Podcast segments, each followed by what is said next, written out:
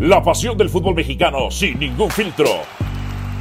Donde se habla fuerte sin pensar en susceptibilidades. Aquí arranca Voces en Juego. Bienvenidos sean todos ustedes a Voces en Juego, programa muy especial. Aquí nos encontramos mi compadre Héctor Huerta y un servidor con invitado de lujo, por supuesto. Néstor de la Torre está con nosotros para hablar de muchísimas cosas. Compadre, ¿cómo te va? Saludos. Hola, compadre, ¿cómo estás? Qué gusto saludarte. Néstor también, bienvenido. Aquí con gusto estar con ustedes. Me da mucho gusto. Qué bueno, Néstor, qué bueno que estás con nosotros. ¿Eh?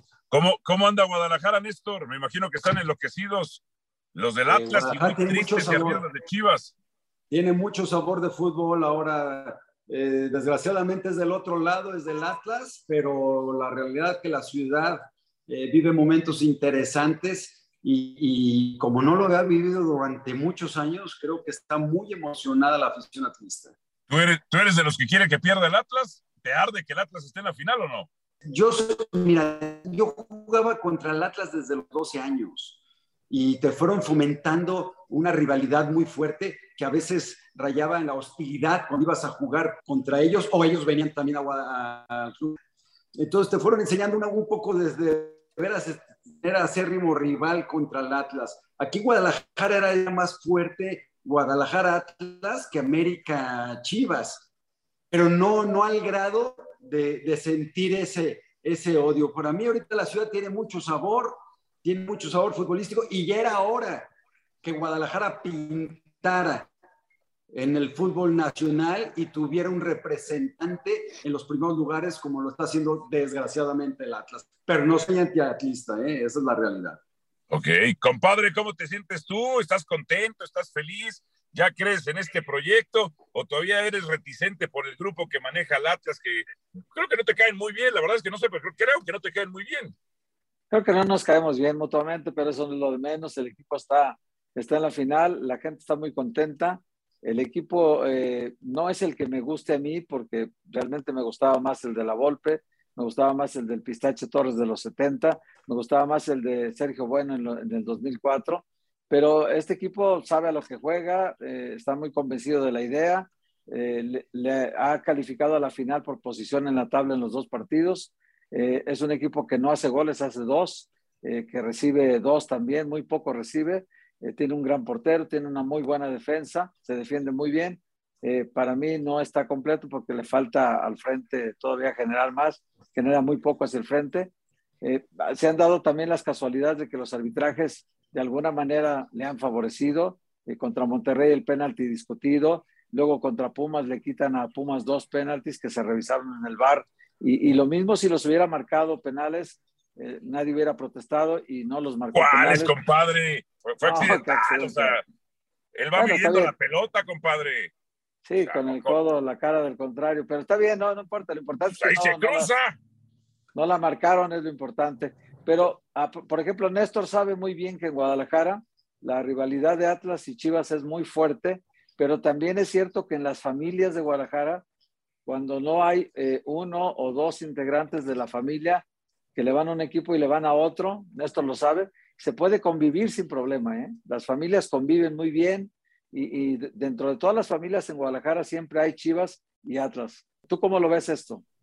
Que normalmente el Chiva es anti-Atlas y el Atlas es anti-Chiva. Normalmente eso sucede en esta sociedad futbolística. Y sí, las familias eh, están divididas a, la, las, eh, la historia de tu familia te ha llevado a ir a un equipo, pero también los triunfos últimos de algunos equipos que ha sido más del Guadalajara te ha, separado un poquito. Y esto, como dijiste, se convive, no se comparte, no se disfruta, no se goza se convive este fútbol de aquí en Guadalajara. Y es, es parte de que, nos da mucho sabor, Héctor. Tú lo has vivido aquí, tiene mucho sabor. Es más, el recuerdo que tengo de los partidos más agradables de mi vida son Chivas Atlas, sábado en la noche. Son los mejores recuerdos. Y es más, era muy padre, pues casi siempre les ganábamos.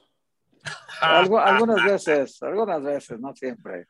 Y luego te, te, te marcaban te marcaban tres penales a favor a ti también, pues así no se vale. Una vez le ganó Chivas 5-3 al Atlas. Ah, ¿Ya les, ya les ayudaba el arbitraje desde entonces? Pues aquella vez le marcaron tres penales a Néstor de Jonás Martínez, ¿te acuerdas? Te los cometió los tres el mismo. Bueno, me los en aquella época me marcaron tres penales y ahora ya restamos uno. Con el de ayer que le quitaron, ya restamos uno, ya nomás van dos. O sea, fue penal para ti el de, contra el Atlas. Fíjate que inicialmente de ninguna manera pensé que fuera penal.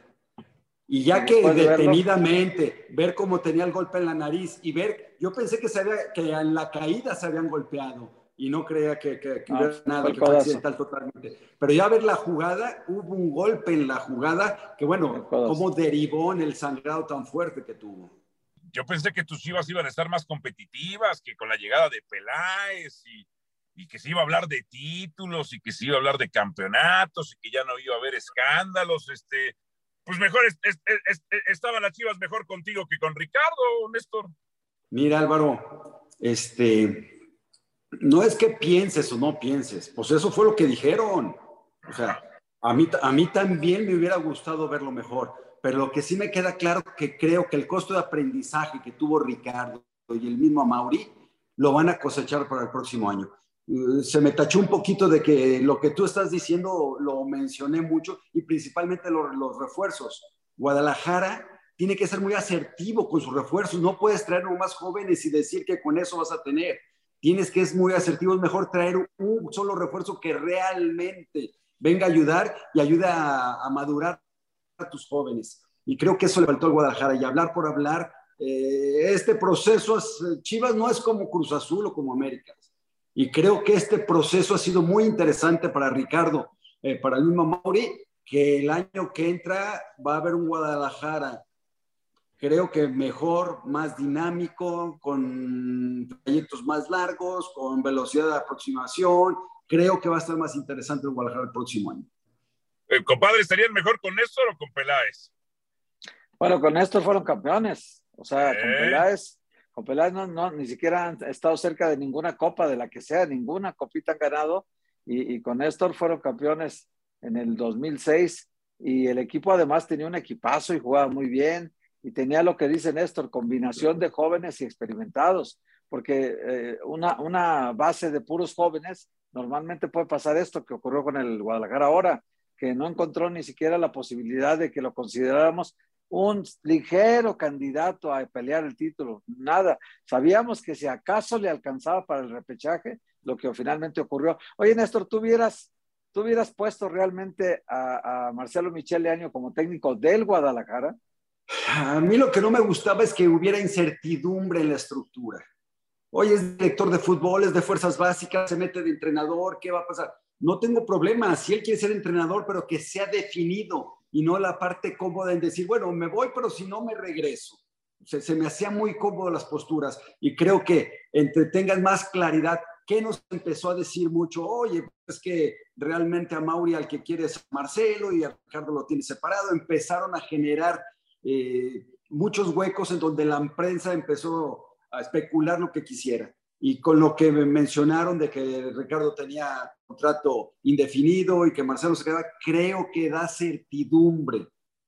Ahora, Marcelo, Marcelo es un, entrenador de, de, ideas nuevas, le gusta la dinámica, no más que hay veces que creo que debe de hablar un poquito menos, pero me gusta esas ideas nuevas y me gusta eh, lo que están proyectando. Por eso digo, creo que Guadalajara, el próximo torneo, va a empezar a funcionar por fin. Pero no me contestaste, o sea, ¿tú lo hubieras puesto como entrenador del Guadalajara? Yo lo hubiera puesto de inicio con la postura que estaba en que me quedo aquí o me regreso, no, de ninguna manera. Que se me defina, ¿quieres ser entrenador? Perfectamente, ¿quieres ser entrenador? Vamos analizando, vamos haciendo nuestro listado y entonces sí te tomo en cuenta como entrenador. ¿Quieres ser directivo? Ok, pero a medias no me gustaba. Creo que debe de haber definición en, una institución. ¿Tú hubieras llevado Bucetich, Néstor? Este, Bucetich es de los entrenadores más serios, formales del fútbol mexicano. Eh, pero el, esquema, la forma de jugar Bucetich no creo que sea la adecuada para el Guadalajara. Bucetich tiene una forma eh, conocida desde hace muchos años y el Guadalajara para poder competir con los equipos tienen mucho capital, que pueden traer refuerzos de todo el mundo. Ellos tienen entre mil para escoger y no hay problema para gastar dinero. Monterrey, Tigres, Cruz Azul, América. Guadalajara no juega con eso. Y la única forma para competir es con trayectos largos, con dinámica, con eh, hacer el dos contra uno, con ser muy solidarios en esfuerzo. Y creo que es de la forma que Guadalajara puede competir. Entonces, Bucetich no se ha caracterizado por ese estilo de fútbol. Yo me voy con un entrenador que tenga ideas más nuevas y que sea mucho más solidario en los, esfuerzos de tareas comunes. Oye, Néstor, si hablamos de, de proyecto deportivo del último año del 2021, podríamos decir que el del Atlas fue más exitoso que el de Chivas. Chivas, el Atlas está en la final, el torneo pasado cuartos de final, hizo más de 50, hizo 54 puntos en los dos torneos eh, no anduvo calificando de panzazo, calificó en los dos bien. Eh, no sé qué te parezca si el proyecto de Pepe Riestra fue mejor que el de Ricardo Peláez. Mira, Atlas tuvo un proyecto. Eso fue importante. Te puede gustar o no te puede gustar su forma, pero tuvo un proyecto y tuvo claridad. Y vamos a jugar de esta, de esta manera, vamos a organizarnos, vamos a hacer un equipo que nos preocupamos más en quitarle las posibilidades al equipo contrario el neutralizar sus cualidades futbolísticas que generar fútbol. Pero fueron claros. Te puede gustar, no te puede gustar, puedes estar satisfecho, no puedes estar satisfecho, pero ha funcionado y han sido muy eficientes en lo que están tratando de jugar. El Guadalajara creo no le vi un proyecto, es más, no conocí con claridad, a lo mejor lo tienen ellos, claro, pero no, no, no, no lo recibí mediante la prensa a qué exactamente estaban jugando. Cuando hay un, entrenador y cambias a otro, los jugadores de una forma para un entrenador, los jugadores de otra forma para otra, se ve que lo que está es momentáneo y que el entrenador es el que manda, no en sí un proyecto institucional en donde estás formando un estilo futbolístico, donde vas en busca de, de llegar a una filosofía interna en la cual vas a jugar de una manera, ¿no? Y, creo que por eso estoy diciendo, este, por, este pedacito de aprendizaje no trae, Guadalajara no trae jugadores hechos. Guadalajara quiere ir entregando. Y Héctor, hay veces que traer un jugador a Chivas tardas año, año y medio, dos años. no es sencillo. El que piensa que va a ir al draft y que va a comprar jugadores, o sea, vive en otro planeta. Había, había momentos que tardaba de dos años en poder traer algún jugador. A Bofo comprárselo a, Chucho Martínez, tuve buen, por ejemplo, un jugador. Es difícil que seas muy asertivo en todos los, eh, eh, todas tus decisiones. Carmona. Carmona tenía dos años, dos años y medio siendo el mejor lateral de México. Con los trofeos en, en, Europa jugó un super torneo. En Alemania, no sé, la Confederación, por fin lo puedo comprar después de año y medio porque teníamos bateado del lado derecho. Y la realidad es que no nos funcionó, pero de veras buscamos el mejor de México. Era lo mejor que existía en ese momento. Es a lo que te tienes que ir. Tienes que traer a lo mejor de México. Y otra cosa es bien importante, complementar cualidades. Te pongo ejemplos. El lado izquierdo teníamos a Ramón Ramírez, a Ramón Morales. Ya no era el más veloz, el más, el más hábil, pero era el que mejor se entraba de México.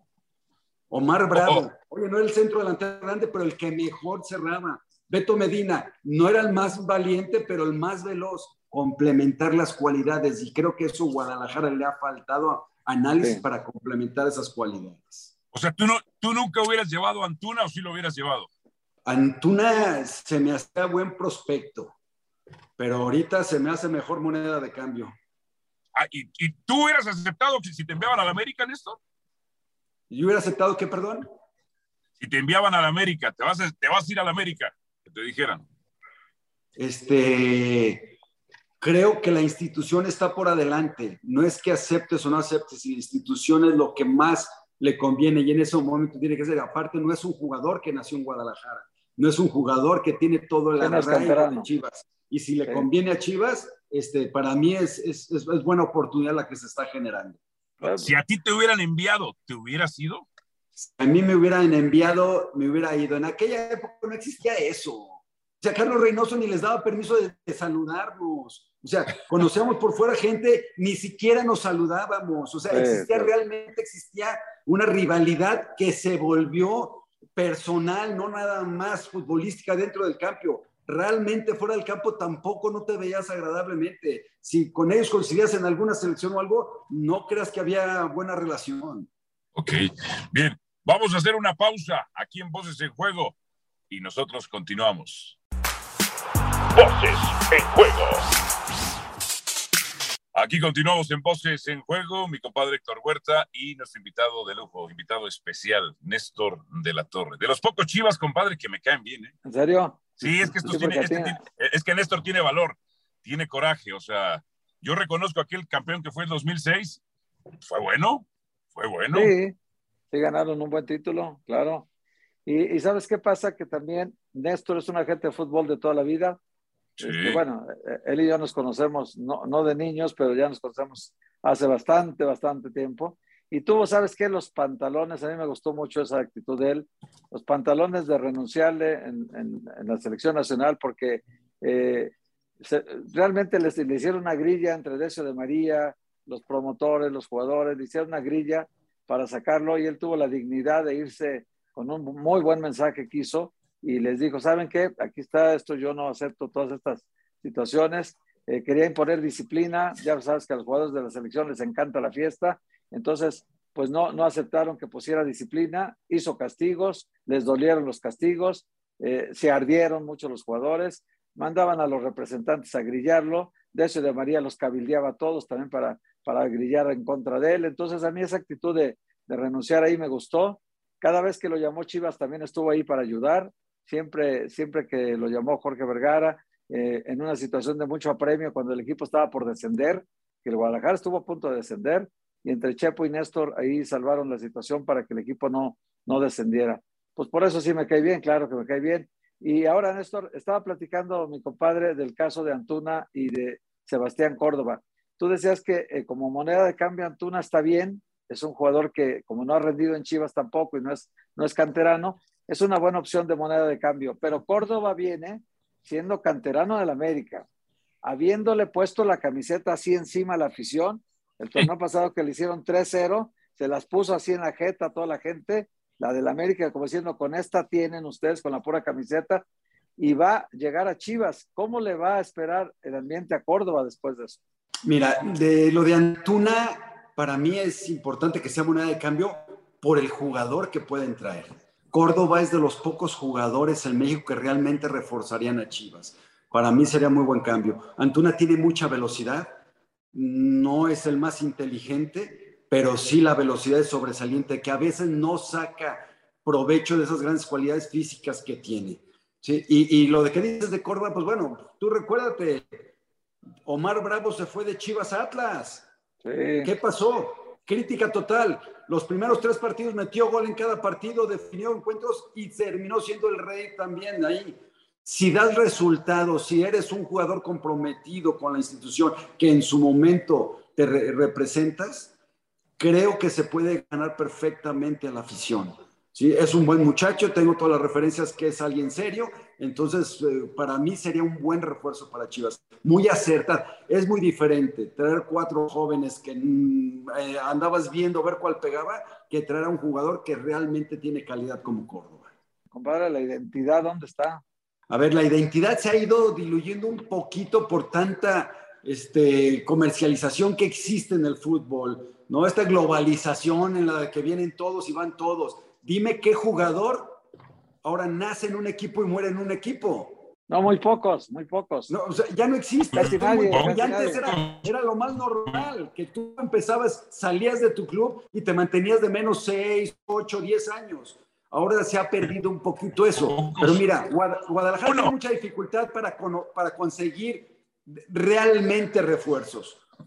Él es un realmente refuerzo y para mí sería muy acertado que viniera a jugar a Chivas. Oye, el caso de Oribe Peralta.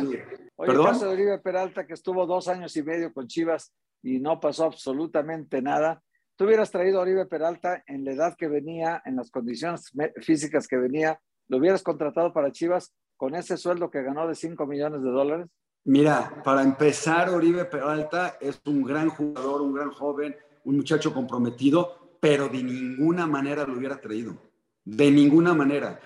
Ya venía el América, por no pagar el sueldo, se lo regala al Guadalajara, venía un año sin jugar, lastimado. O sea, es qué diferencia de, de circunstancias de uno y de otro. No estoy hablando de la persona, porque Oribe Peralta es un gran, muchacho. Ojalá hubiera venido Chivas cinco años antes. Entonces sí hubiera sido un buen refuerzo. El problema era la edad. Oye, yo oía comentaristas, oye, pero tiene, fue campeón goleador y tiene campeonato. No, pues si quieres me traigo el Jamaicón Villegas, él tiene siete. o sea, si quisiera nada más por tener campeonatos, no. Es alguien que realmente produzca en este momento. Y, y, y esa es la gran diferencia. Y otra cosa, Héctor, mantener un jugador que es el que más gana de tu equipo y está en la banca todo el tiempo, te genera mucha problemática con todos los demás jugadores. Todos se comparan y todos dicen, yo sí juego, ¿por qué no gano tanto? El que, el que gana más es el que está en la banca, te genera problema. Eso lo hubiera resuelto hace año y medio, hace ya muy hace mucho tiempo. Oye, Néstor, ¿cuál era tu mejor, tu mejor sueldo en tu época, hablando de eso que ganaba Oribe? de, jugador? O de, sí, de, jugador en los, en los ochentas. No, eran otras épocas. Pero fíjate, cuando debuté me pagaron bastante bien. Era un sueldo de 50 mil pesos mensuales. Y con eso yo me compré un Volkswagen con 53 mil pesos. ¿Un bochito? ¿Andabas en bochito?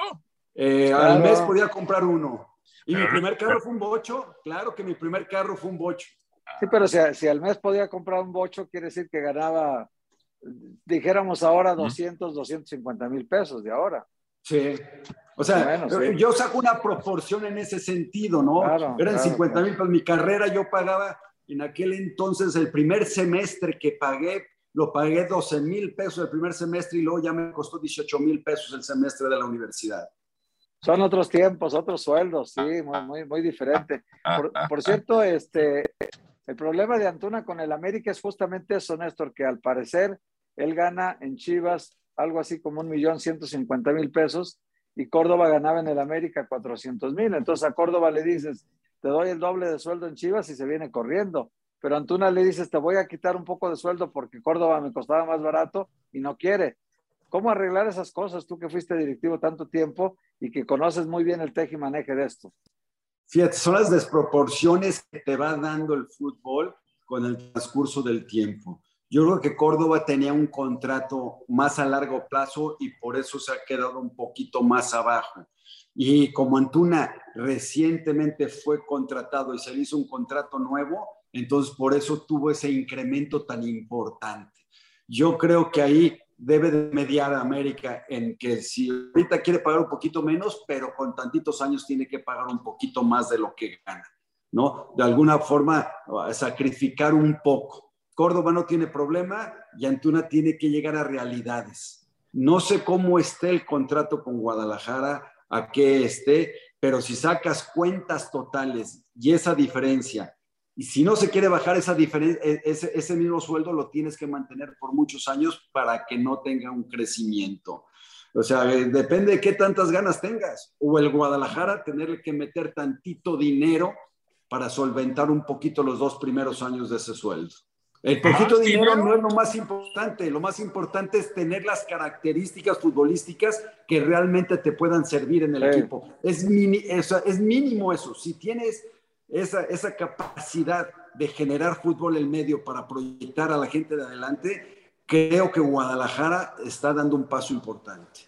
Yo no sé cómo lo veas tú, compadre, pero yo al Guadalajara no le duro buenas cosas el siguiente torneo tampoco. Pues no, dependiendo mucho de lo que traiga, ¿no? Si trae a Córdoba y por ahí encuentra dos jugadores más, quieren un centro delantero que haga goles, que no es tan fácil de encontrar, eh, probablemente JJ Macías ya no siga en el equipo español, en el Getafe, y podrían devolverlo acá, pues eh, ahí, ahí cabe otra posibilidad de, de que venga con otra mentalidad, que vea que ya aquello fue muy difícil para él y que tiene que formarse mejor en México y su cabeza aterrizada en México antes de dar otra vez el salto a Europa en caso de que así ocurriera. Si le respetan el contrato de todo el año, pues no podrá venir, está prestado un año. Pero todo depende de lo que consiga. Pero imagínate en Guadalajara, Néstor, que, que, Chivas ande bien, que el Atlas siga bien como está ahorita, una final Atlas contra Chivas en Guadalajara, ¿te lo has imaginado? sería sensacional. Sería sensacional, dividiría la ciudad totalmente. Creo que hasta habría riñas. En nuestra época de, jugador y luego de directivo, hubo pleitos, hubo, hubo, broncas muy significativas. No sé si recuerdas una, Héctor, de, de cuando eh, los de Chivas fueron y secuestraron la bandera grandísima del Atlas. La ah, porra de Chivas pues la secuestró, tuvimos que intervenir nosotros para que la devolvieran. Y, fueron. ¿Qué clase de persona hace eso, Néstor? Bueno, pues era. ¿Qué, clase de persona hace eso? Pues uno que se identifica con sus colores. ¿Cómo vas a traer la bandera compadre? Ah, pero ¿cómo va a traer la bandera? Y secuestraron la bandera, esa que sacaban, la, la, bandera grandísima que sacaron, fueron y la secuestraron. Y entonces hubo pleitos fuertes, nos reunimos las directivas y, y, pudimos este, mediar para que regresaran la bandera y, a uno le habían este, desbaratado un bar, un dueño de un bar que era de los de la porra, que pagaran los daños. Ahí, estuvimos mediando, había pleitos muy fuertes. Creo que, que, se volvería a generar este, algo muy importante futbolísticamente y tendríamos que cuidar socialmente mucho para locura, ese tipo de actos. Sería una locura un Atlas Guadalajara en una final, como ya lo vivió Monterrey contra Tigres allá en Monterrey. Ya vivieron su final también ellos y fue una locura también. Oye, compadre, ¿por qué no le preguntas a Néstor de la selección? ¿Qué pasó en la selección? ¿Por qué se fue? ¿Por qué renunció? Correcto. No, que pasemos al tema selección. ¿Cómo la ves, Néstor? ¿Crees que el Tata eh, nos va a dar un salto de calidad? ¿La ves, la ves que juegue bien?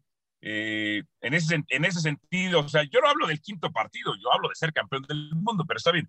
Eh, digamos, un salto de caridad, o sea, algo que sea un poco más consistente, sí podría ser la clasificación posterior eh, de los octavos de final, o ves en riesgo nuestra clasificación. Principalmente, cosa que me preocupa en la selección, yo estoy viendo que periódicamente nos está sucediendo algo. Y si te ves con la historia, un entrenador que es muy exitoso inicialmente, y hasta rompe récord y ganados y juega bien y se ve abrumador y se le empieza a caer el equipo. Le ha pasado a varios entrenadores.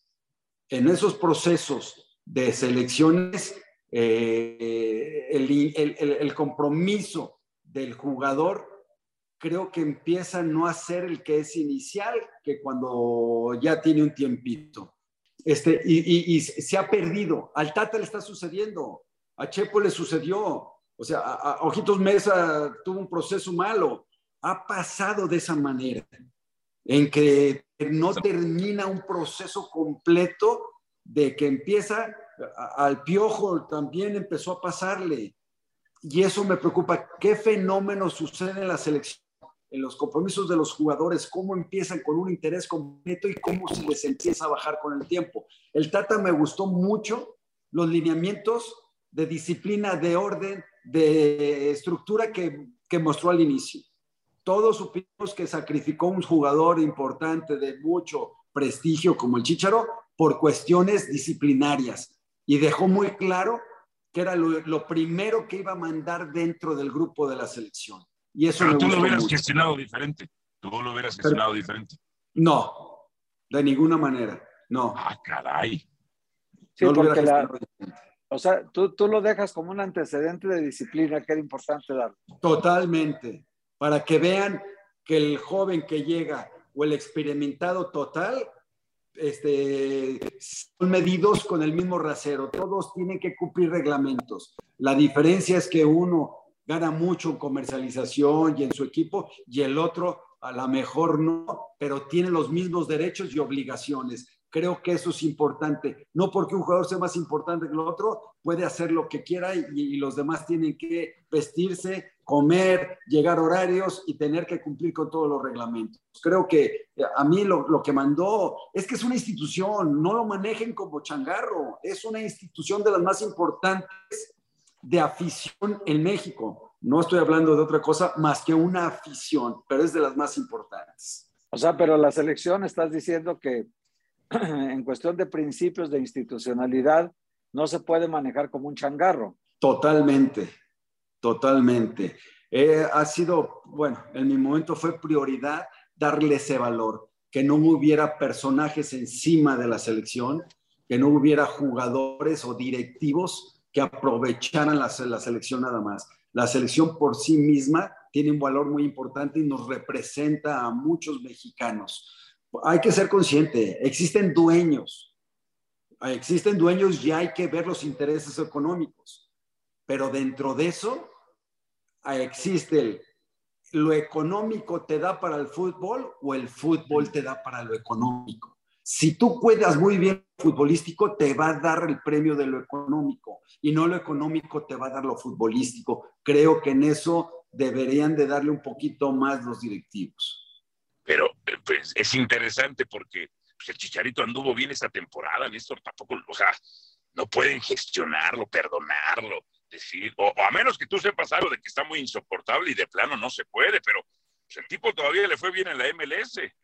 Y yo, eh, bueno, lo que supe lo supe por medio de la prensa, o sea, tampoco es medio irresponsable hablar de algo totalmente cierto si no, si no estás en el seno de la selección. Pero lo que yo llegué a saber, este, creo que las decisiones que se tomaron estuvieron muy claras y, debió de seguro haber una plática en la que hubo rompimiento, en la que no hubo flexibilidad por parte del jugador y primero va el grupo que un solo jugador. Eso en la selección, en un equipo y entre los cuates. Siempre va a ser primero el grupo que una sola persona. Oye, Néstor, a ver, tú, ahorita que dices de las pruebas, tú castigaste a 12 jugadores de la selección, a dos los suspendieron seis meses, a los otros 10 los castigaron económicamente por una fiesta en Monterrey, tú eras el director de selecciones nacionales. Y en, esa, en aquella época mucha gente cuestionaba tu decisión, los jugadores estaban enfurecidos contigo. Pero dime una cosa, ¿tuviste pruebas para castigar a los jugadores? ¿Tuviste todas las pruebas en tus manos contundentes como para decidir esta decisión se va a tomar por el bien de la selección? Y además al final te costó el puesto, pero tú dime, ¿en ese momento tenías las pruebas? Este es curioso, ¿no? Eh, tener la problemática que tienes por ejercer el reglamento que ellos mismos firmaron y que estaba aprobado la, por la federación, porque lo único que se hizo fue ejercer un reglamento aceptado, firmado y que había sido conciliado con ellos para poder llegar al, estatuto final. Esa es una. Dos, pero por supuesto que tuve las pruebas. Yo tardé dos semanas, ¿por qué? Porque vi primero todos los videos. Yo tenía todas las pruebas porque del hotel solicité los videos y me prestaron todos los videos.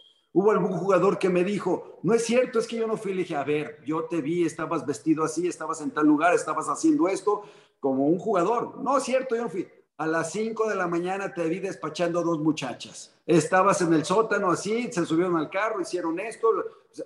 Vi todo, vi todo. Pero lo más importante, Héctor, que en su momento no lo, por, por proteger a ciertos jugadores, hubo cuatro jugadores y después se unió otro que me dijeron, oye, nosotros no fuimos a la fiesta. ¿Por qué tengo que afrontar a mi familia? En la prensa dice que yo fui a la fiesta y por qué tengo que tragármelo de todo lo, mal que hicieron el otro grupo. Yo no quiero problemas con mi familia. Yo no fui a la fiesta, yo no tengo por qué estar involucrado en eso me lo dijeron personalmente solicitándome, bueno, nosotros que no hicimos nada, nosotros tenemos que estar fuera de ese grupo que, que hizo esta falta. Y tenían toda la razón, porque ellos tenían que pagar la culpabilidad pública y muchos muy preocupados porque la familia, los hijos, la esposa con problemática seria, dijeron, ¿sabes qué? Nosotros no, nosotros no fuimos a la fiesta, a mí sácame de ese, de ese rollo. Y fue la realidad. Por eso se castigó los que hicieron un tipo de falta, los que hicieron otro tipo de falta y los que no fueron castigados fue porque no fueron a la fiesta. Oye, pero yo también supe que no te dejaban dar los nombres, que no querían que dieras tú los nombres. Bueno, los, los jugadores de esa manera, yo mismo no quise involucrar nombres, este, era por deducción, los que no son castigados, pues ¿por qué? Pues porque no. No, no, no, pero, pero, pero de los castigados, Néstor, de los castigados, cuando ibas a dar tú a conocer las faltas y ah, los nombres, no querían que dieras a conocer los nombres que porque sus carreras, sus familias, pero ya habían cometido la falta. O sea, y tú dijiste, no, se va a dar a conocer quiénes son. O sea, se dijo qué nombres este, tenían un castigo y qué nombres tenían otro castigo. No se dijo qué hicieron unos, ni qué hicieron otros, ni por, ni por qué se opta. Simplemente se dieron a conocer, estos tienen este castigo y estos tienen este otro castigo, porque hubo diferencia y estos no tienen castigo. Fue la diferenciación nada más en las consecuencias de los actos, no en el acto en sí. Y, y me decían, oye, ¿cómo das a conocer este, algo de, del seno. Dije, yo no di a conocer nada. Ellos ni siquiera tuvieron la precaución al día siguiente, toda la prensa, fotografías en todos los periódicos, filmaciones. Yo no fui el culpable de que, de que apareciera eso. Y hay que darle, este, no sé si se sientan cómodos todavía queriendo proteger, esconderse de la ley, con tanto problema social, de, de gobierno, eh, de seguridad que tenemos y todavía pensar en proteger, esconder, este, solapar a, personalidades que hicieron una falta. Bueno, si hago una falta, pues la enfrento, ni modo, va de frente. Oye, quién, te, quién finalmente te forzó a salir? ¿Quién te presionó para que tú tomaras la decisión de renunciar? Mira, no fue, una, no fue forzoso, al revés. Me, me, hablaban de darme, no, no, no hay problema, te vamos a dar otro puesto. Le dije, no, yo no vengo aquí a la selección a, a, cuidar un puesto o a cuidar un sueldo. O sea, yo, yo vengo a de veras a tratar de hacer algo por las selecciones. Yo vivía fuera de mi casa, vivía en México y de veras quería hacer algo importante. No se pudo, pues no se pudo porque hay muchos intereses y porque a lo mejor también ya con el tiempo puedo meditar y decir, híjole, no está mal mi, fondo. Mi forma creo que fue muy agresiva, fue muy, muy rápida al querer hacer cambios. Pude haberle hecho un poquito más lento esos cambios que pretendía, ¿no? Creo que me equivoqué en todo eso. Pero bueno, en, su momento a lo mejor esas ansias de, querer llevar a cabo. Yo hice un proyecto de, de cuatro mundiales de 12 años cuatro mundiales en el cual había desde fuerzas básicas de estilos de fútbol, desde entrenamientos, eh, casi el doble de tiempo tenían los seleccionados menores en, México. Hice todo un programa y bueno, se cortó muy pronto porque, como te digo, a lo mejor debí de haber sido más paciente. Pues a ver, pues a ver cuando, dice, cuando dice Néstor que por sus formas agresivas, es que eran las que se necesitaban en este momento. O sea, eh, digo, Néstor fue, Néstor fue jugador, pero no sé qué tan diva era, compadre. Eh, te diré, te diré. No, tenía, todos los jugadores tienen lo suyo, ¿no? Pero, pero Néstor en esa parte directiva creo que se portó a la altura de la circunstancia. Claro. Y, creo que dejó de solapar algo que hoy, otra vez el Tata, ha tenido que emplear, que es el rigor en la disciplina, porque si no hay disciplina, todo lo demás se pierde, compadre, porque si, si tú permites ciertas cosas, a la larga no tienes el control y se te escapa todo. Yo creo que para Néstor el asunto de la disciplina, me parece, Néstor, no sé, tú, tú nos dirás, el asunto de la disciplina en un equipo y en selección nacional son importantísimos. Mira, en, en cualquier estructura, si le pones un orden a la estructura, claridad de las tareas y de los alcances, y te metes con disciplina, quizá tengas éxito. Si no, este, algo muy difícil para llegar a objetivos. Perfecto, perfecto. Compadre, no sé si tengas alguna, alguna otra pregunta. Pues yo creo que platicamos sabroso con Néstor. Te agradecemos mucho, Néstor, la, la, participación en este espacio. Y, de verdad, qué bueno que hablamos con toda franqueza, con toda claridad. Con mucho gusto, Héctor. Ya sabes que te lo mencioné. El primer compromiso es de lo que tengo, no es con una televisora, no es con una persona, es conmigo mismo y de veras que digo lo que pienso. Si me equivoco, pues bueno, me puedo equivocar, pero con todo el afán de tratar de ser serio y sincero con mis contestaciones. Eso, eso. Néstor, te mandamos un abrazo y muchísimas gracias por haber estado con nosotros. Con mucho gusto, al revés, gracias por la invitación y poder estar aquí con ustedes platicando. Un abrazo, Néstor, gracias, eh. Gracias por la desmañanada. Néstor de la Torre Héctor Huerta, mi compadre, aquí en Voces en Juego. Gracias, suscríbase, suscríbase a los capítulos aquí dentro de nuestros podcasts de ESPN. Aquí termina Voces en Juego. Nos escuchamos de nuevo para repartir más verdades del fútbol mexicano.